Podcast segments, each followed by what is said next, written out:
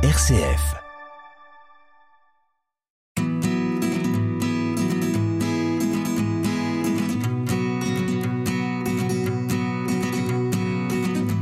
On connaît bien maintenant dans tous les rayons de supermarché le café et le chocolat équitable.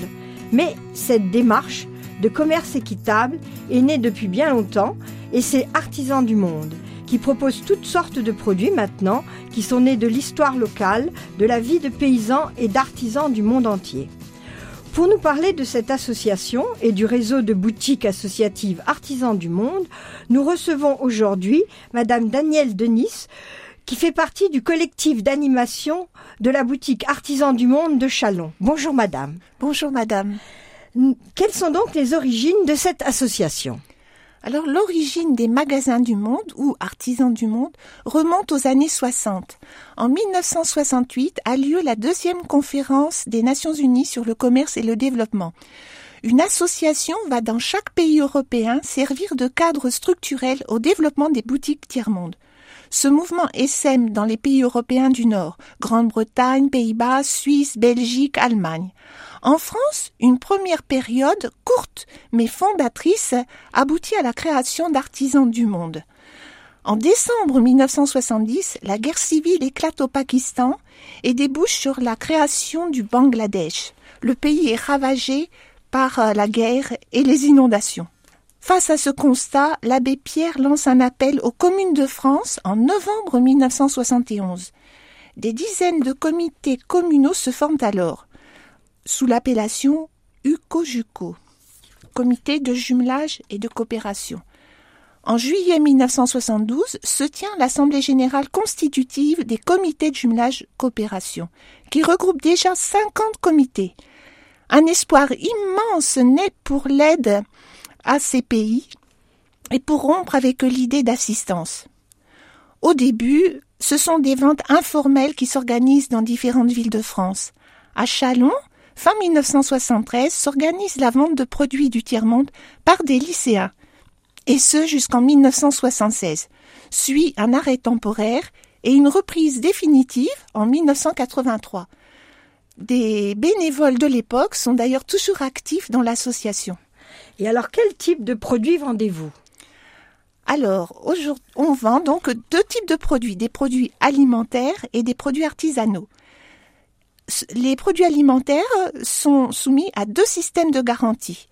Une garantie euh, produit euh, qui garantit donc euh, que le produit est équitable et pour 55% biologique avec des produits donc certifiés en France. À l'international, une filière intégrée euh, garantie, euh, garantie par l'Organisation mondiale du commerce équitable, WFTO.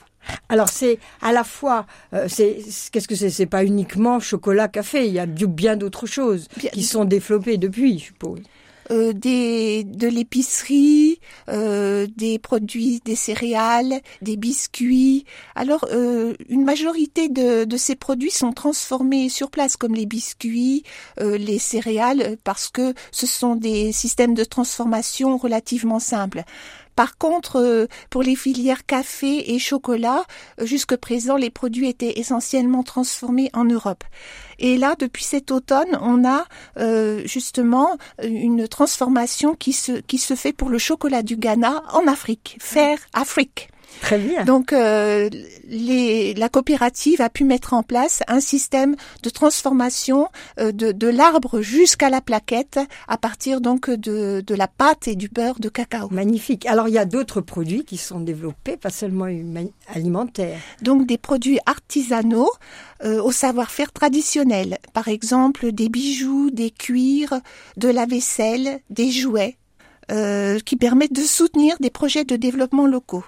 Alors j'ai vu qu'il y avait de très beaux, euh, très beaux jouets en bois. Oui, tout à fait. Oui, oui, on a une belle collection.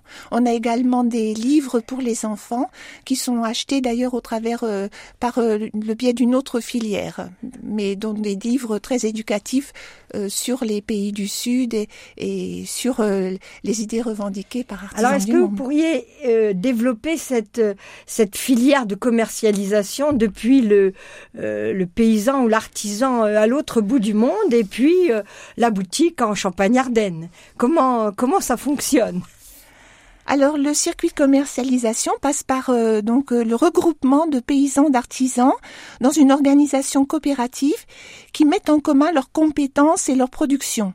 Ces structures sont dirigées avec les producteurs. Elles permettent de mutualiser l'achat des matières premières et des équipements, d'améliorer le contrôle qualité et le design, d'ouvrir des débouchés au local et à l'international, de rendre des services sociaux aux membres. L'acheminement est essentiellement fait par bateau, moins énergivore.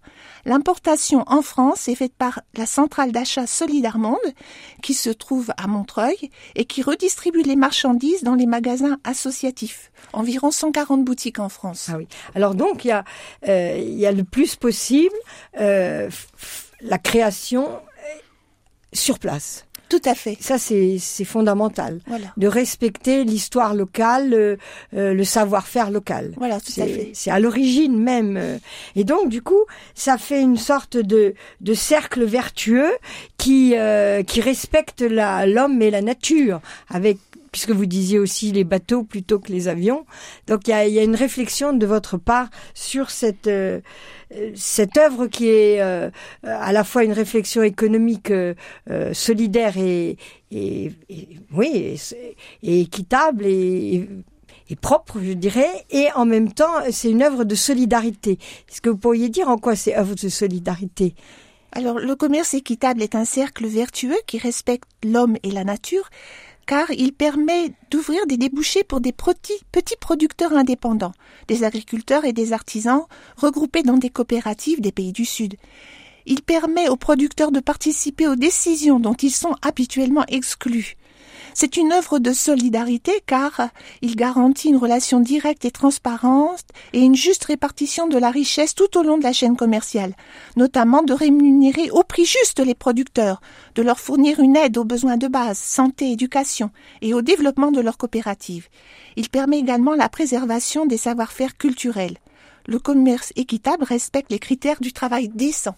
Oui, et puis aussi de l'art local. De l'art local, tout à fait. Euh, bon, parce que parfois les, les, pays du Sud sont obligés de se calquer sur une, une mode ou des, des désirs de, des, des, pays plus riches. Tandis que là, il y a un respect de, du savoir-faire local. C'est aussi en ça que c'est intéressant. Et alors, votre, votre but, euh, à la fois dans les magasins et euh, sur le, les sites Internet, c'est de, bien sûr, de vendre, mais vous avez aussi une une volonté de, euh, sensibiliser. Il y a un aspect aussi pédagogique dans votre démarche. Oui, tout à fait. Les militants du mouvement artisan du monde informent les citoyens sur le commerce équitable pour les engager à l'action.